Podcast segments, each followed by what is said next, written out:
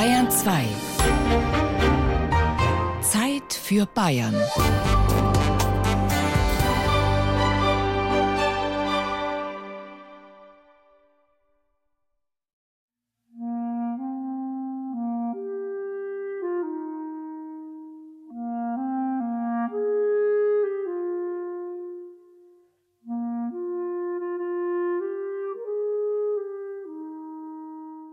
Da habe ich jetzt von Stetzenberg der Sebastian Wollschlager, der ist 68 durch einen Unfall gestorben.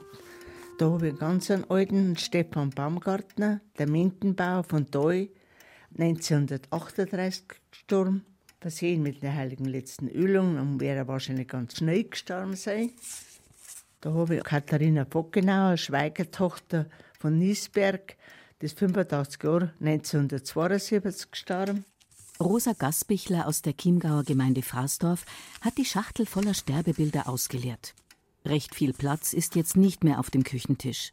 Da habe ich Elisabeth Gasbichler, 22 Jahre treue Hausangestellte der Familie Buchauer in Fraßdorf. 51 ist die gestorben. Und da habe ich einen furchtbaren Fall, August Würz, Mechaniker von Würz, der Bub, der einzige Bub mit einem unverschuldeten Verkehrsunfall 1968, zwei Tage vor Verendung seines 20. Geburtstages. Josef Brankel, der Moorbauer von Frostorf, der 1972 ganz schnell mit 44 Jahren gestorben ist, mit sieben Kindern.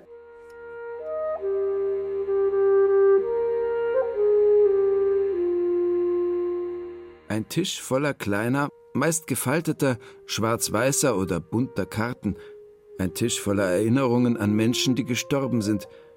Vor Jahrzehnten oder erst vor kurzem, im eigenen Bett oder im Krankenhaus, auf der Straße, im Krieg oder am Berg, erschütternd jung, mittel oder sehr alt. Wer nie eine Visitenkarte gehabt hat, am Ende seines Lebens bekommt er eine. Versehen mit den Daten von Geburt und Tod ohne genaue Adresse zwar, aber in den allermeisten Fällen mit einem Porträtfoto. Eine Verabschiedung auf Papier, eine Erinnerung, ein letzter Gruß und letztendlich auch eine Kundgebung.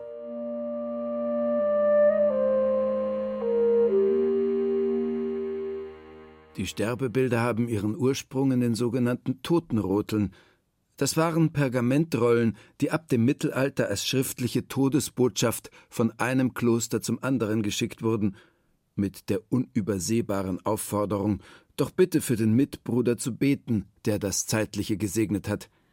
Lange Zeit blieben Sterbebilder Angehörigen der katholischen Kirche und des Adels vorbehalten und wurden zwar in geringer Auflage, aber recht aufwendig im Silberdruck hergestellt.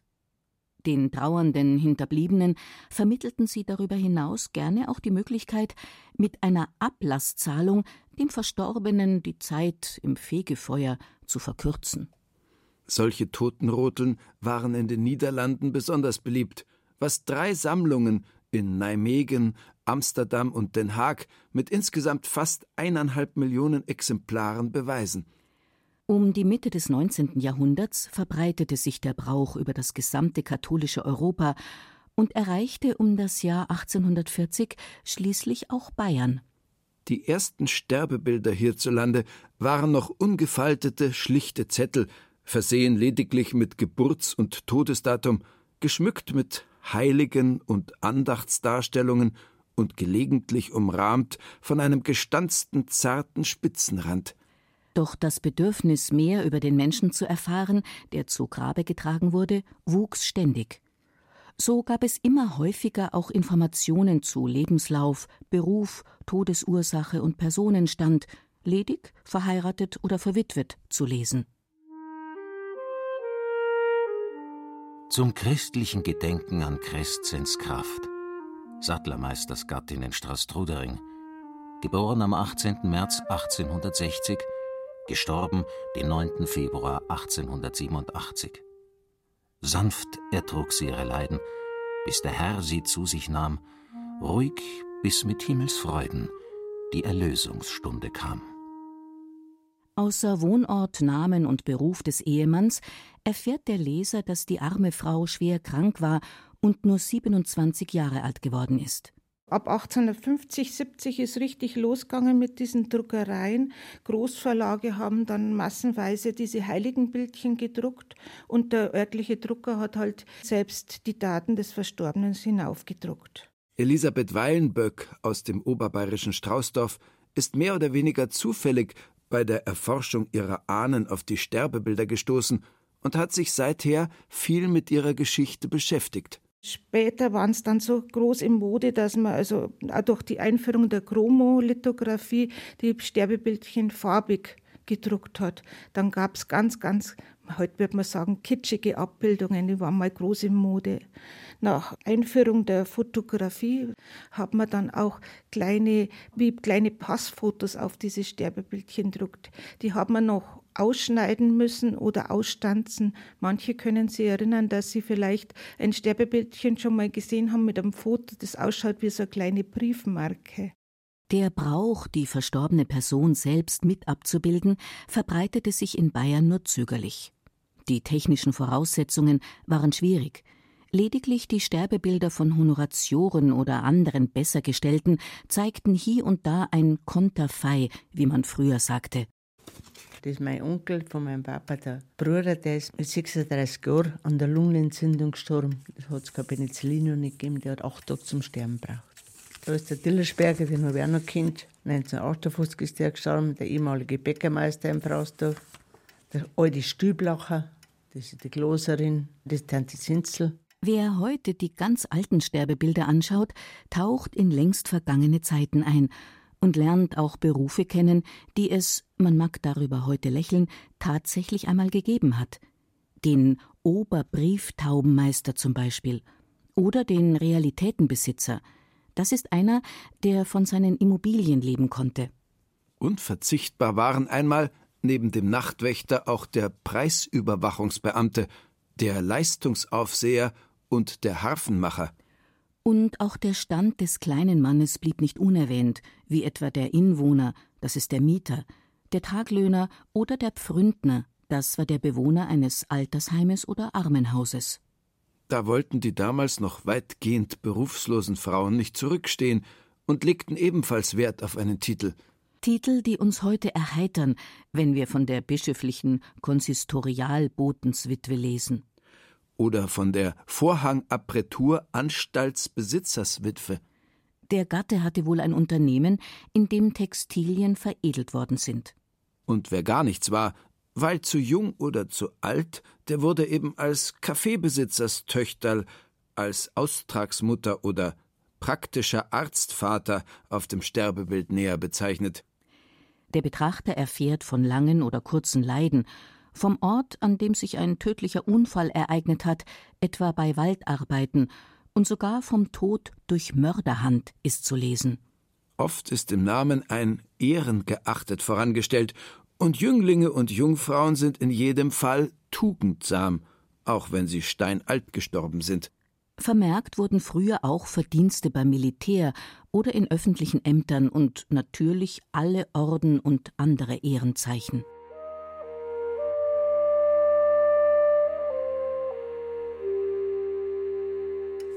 So wie Franz Xaver Gabriel, der ist 52 gestorben, Austragsbauer beim Bartel in Ried.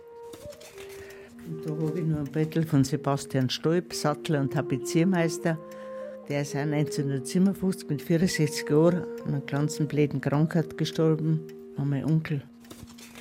Wolfgang Tiefenthaler, Erziehungssohn von Mühlberg. Am 1. Mai 1945 ist er noch gefallen.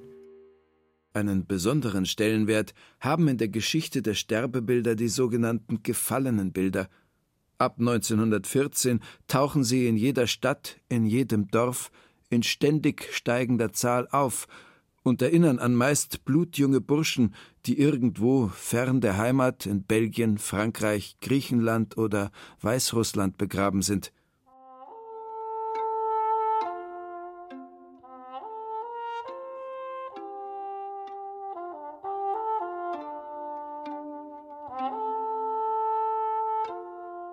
Zum frommen Andenken im Gebete an den tugendsamen Jüngling Johann Huber.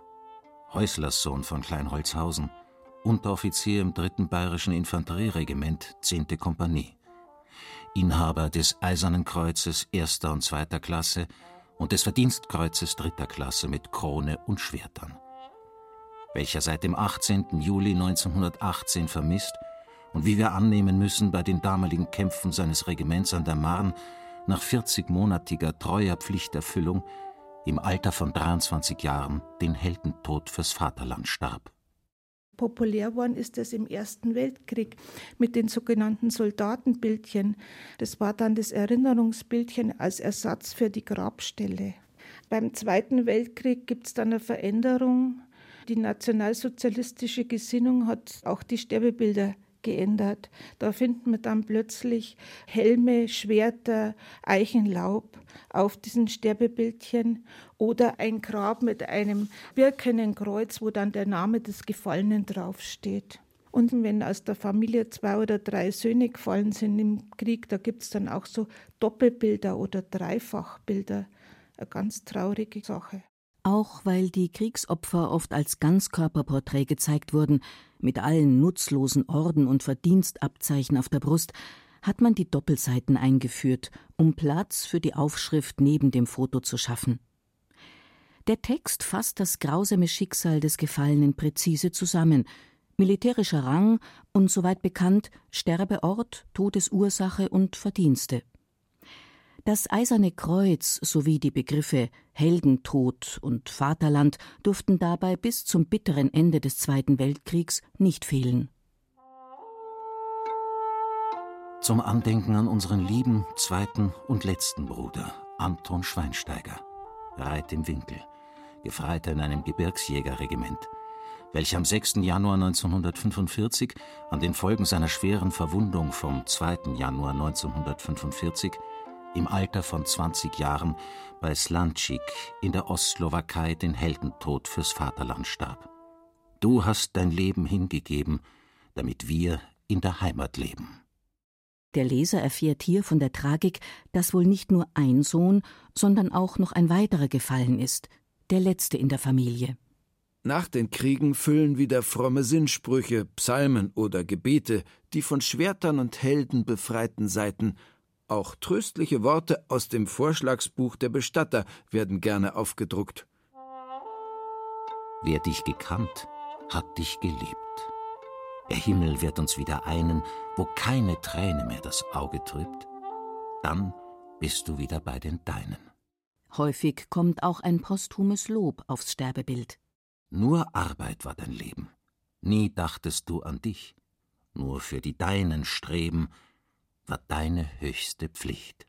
De mortuis nil nisi bene. Über die Toten soll man nur Gutes reden.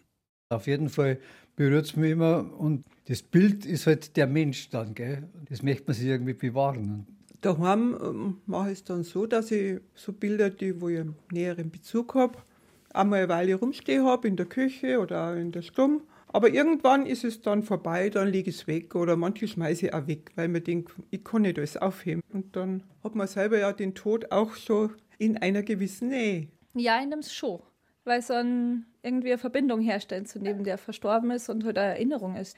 Und dann vergisst man es aber irgendwann wieder. Obwohl, das stimmt nicht, das von meiner Oma, das von der Bergoma, das habe ich schon seit Jahren in einem Mantel, in einem Wintermantel und immer wieder im Winter mache ich den Reißverschluss auf und denke, ach stimmt, da ist das Beutel von der Oma drin. Und das lasse ich jetzt einfach drin.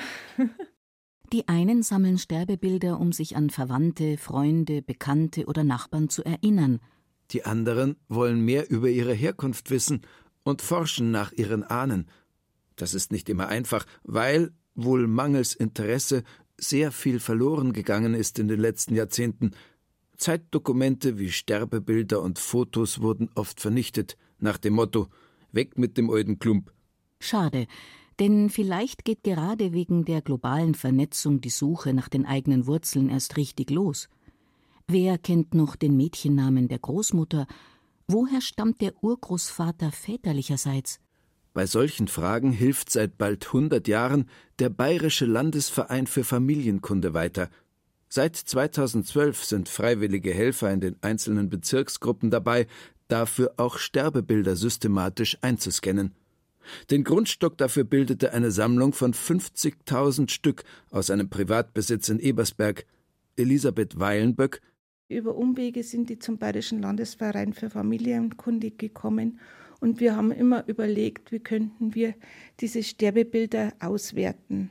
Und dann habe ich mich angeboten, einen Weg zu suchen mit viel Versuch und Irrtum, Fotografieren und so weiter, sind wir auf diesen Einzugsscanner gekommen. Und dann habe ich die 50.000 Sterbebilder eingescannt. Und das war dann ein Selbstläufer, weil in allen Gegenden Bayerns hat man dann angefangen, diese Scanner zu kaufen und diese Sterbebilder einzuscannen.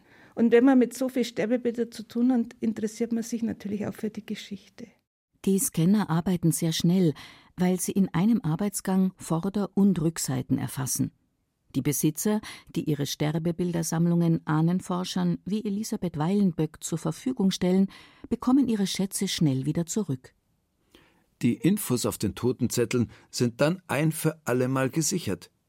Wer auf die Homepage des Bayerischen Landesvereins für Familienkunde geht, kann sich zum Sterbebilderprojekt durchklicken und den gesuchten Begriff, einen Namen oder einen Ort, in der Suchmaske eingeben und hat dann die Chance, einen Vorfahren zu finden. Ein Angebot, das auch der Fraßdorfer Ortsheimatpfleger Rupert Wörndl schätzt. Gerade vom Ersten Weltkrieg, da hat man ja kaum mehr Nachrichten oder Unterlagen. Und da ist es eine ganz wichtige Quelle. Wer ist alles gestorben, von welcher Familie und wo und was hat er für eine Funktion gehabt. Wir haben ja in Forstdorf eine Topothek, das ist praktisch eine Bildersammlung im Internet. Und da stellen wir halt hauptsächlich historische Beutel ein, alte Beutel und auch alte Sterbbeutel. Gerade bei den älteren Sterbebeutel, da steht auch immer dabei, aus welchem Hof die stammen. So hat man gute Quellen über die Hofbezeichnungen, über die alten Ortschaften, die zum Teil dann auch vielleicht schon verschwunden sind. Zum Beispiel hat es in der Nachbargemeinde Aschau einen Ortsnamen früher gegeben, der hat Zell geheißen. Und erst jetzt kommt man drauf, dass sie von diesem Zell auch verschiedene Hofnamen, zum Beispiel Zellboden, abgeleitet haben. Und sowas, da fragt man eben auch von den Sterbebeutel. Und noch aus einem anderen Grund sind die Sterbebilder vor allem eine Hilfe bei der Ahnenforschung. Weil sie die Datengesetze überbrücken, also die Datenschutzverordnungen, die Aufzeichnungen der Kirchenbücher in 1876 und dann ist der Datenschutz drauf. Und wie überbrücke ich, fragen Sie mal junge Leute, wie der Mädchenname der Großmutter geheißen hat. Manche wissen das gar nicht mehr weil in der Familie das so wenig weitergegeben wird. Und wenn man dann das Forschen anfängt, hat man dann eigentlich Schwierigkeiten, die neueren Daten zu bekommen. Und so über Sterbebilder kann man manche Lücke schließen. Wenn man Sterbebild findet und es zuordnen kann, hat man genau die Daten. Außerdem ist eine Familienforschung oft ziemlich trocken wenn man bloß auf Daten zurückgreift. Und wenn man Bilder einbauen kann, ist das eine Bereicherung. Aber auch über Häuserbücher, die die Ortschronisten anfertigen, die setzen auch öfters einmal Sterbebilder ein, weil da ist ein Foto des Verstorbenen drauf und dann kann man sich was vorstellen.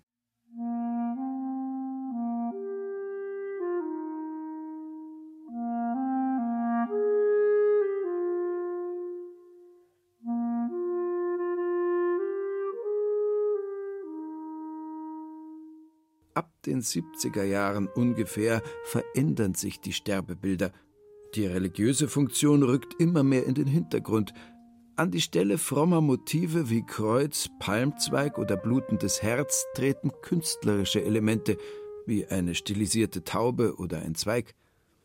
Immer seltener kommt der Wunsch aufs Papier, der Verstorbene möge die ewige Ruhe erlangen und die Bitte um ein Gebet was vorher der Grund war, dass die Sterbebilder oft ins Gebetbuch gelegt worden sind. Immer knapper werden die Texte, immer spärlicher die Informationen. Die frommen Zeilen ersetzen zunehmend Zitate aus der Literatur, Liedstrophen. Die sprudelnden Quellen werden, bildlich gesprochen, Rinnsale.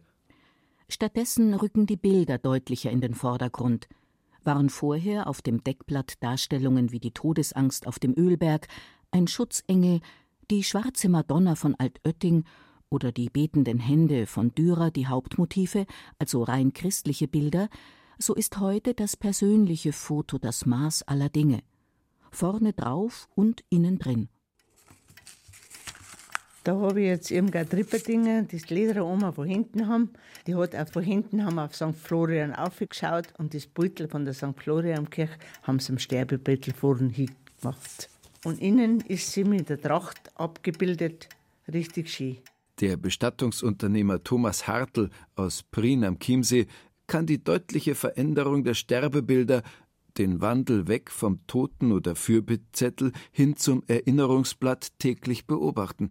Tendenz ist eigentlich, das heißt, ein Vers möchte man nicht. Wir machen dafür das Foto größer, gestalten es moderner und lassen so einen Vers auch weg. Man sieht da jetzt da vom Storling-Sepper Eigengestaltung von Jugendbildern mit so einer Bildercollage. Die möchten ja, fröhlichere Motive vom Ganzen her und sich teilweise aber auch nicht mehr so identifizieren mit der Kirche, als wie es früher war. Man wollte halt was anderes. Man will vor allem, das zeigt auch das Musterbuch beim Priener Bestatter, die eigene Heimat, die Landschaft rundum. Naturgemäß ist im Chiemgau der Chiemsee stark gefragt, mit Steg, ohne Steg, mit Segelboot, Sonnenaufgang, bei Sonnenuntergang, mit Wolken, ohne Wolken. Im Hintergrund die heimischen Berge, Kampenwand, Hochplatte, Hochgern. Trotz christlichem Hintergrund immer noch gerne abgebildet, sind die auch im Chiemgau typischen Wegkreuze oder in städtischen Bereichen oft auch noch ein Engel. Die Porträts auf der Innenseite sind nicht mehr Schwarz-Weiß-Bilder ernstblickender Menschen, sondern bunte Momentaufnahmen. Eine fröhliche Großmutter mit den Enkeln, ein junger Mann beim Klettern, ein junges Mädchen mit Prosecco-Glas in der Hand, Szenen aus dem Leben. Das moderne Sterbebild stellt einerseits den Verstorbenen bildlich in den Mittelpunkt, hält sich aber mit persönlichen Daten oder sonstigen Angaben zurück. Das entspricht genau dem Trend, sich in die persönliche Anonymität zurückzuziehen. Wohin der Weg geht, Thomas Hartl kann nur vermuten. Man weiß nicht, wie das zusammenhängt auch, dass die Familien immer kleiner werden. Früher waren die Großfamilien auch da. Ob dann noch viele Sterbebilder gebraucht werden, ist die andere Sache. Man sieht aber schon, dass da eigentlich schon ein bisschen eine Tendenz da ist, dass man nicht mehr so viele Sterbebilder benötigt. Entweder ist der Verstorbene schon so alt, dass man sagt, ja, da kommt ja keiner mehr, da ist ja keiner mehr da. Oder natürlich auch jetzt von Bürgern, die hier neu hingezogen sind, haben noch keinen großen Bekanntenkreis. Da sind natürlich dann auch Sterbebilder gar nicht gewünscht, teilweise.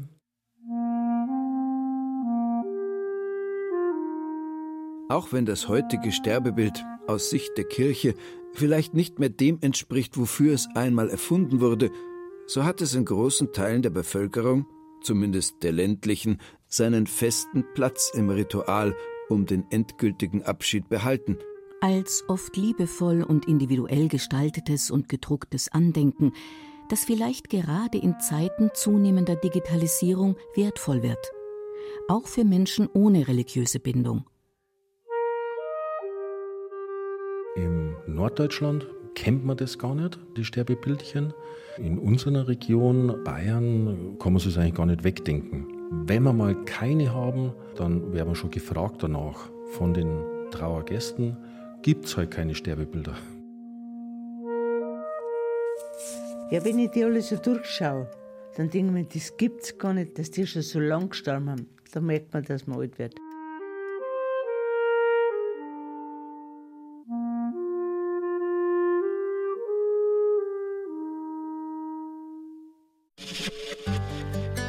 Wenn Ihnen dieser Podcast gefallen hat, dann gefällt Ihnen vielleicht auch Mythos Bayern.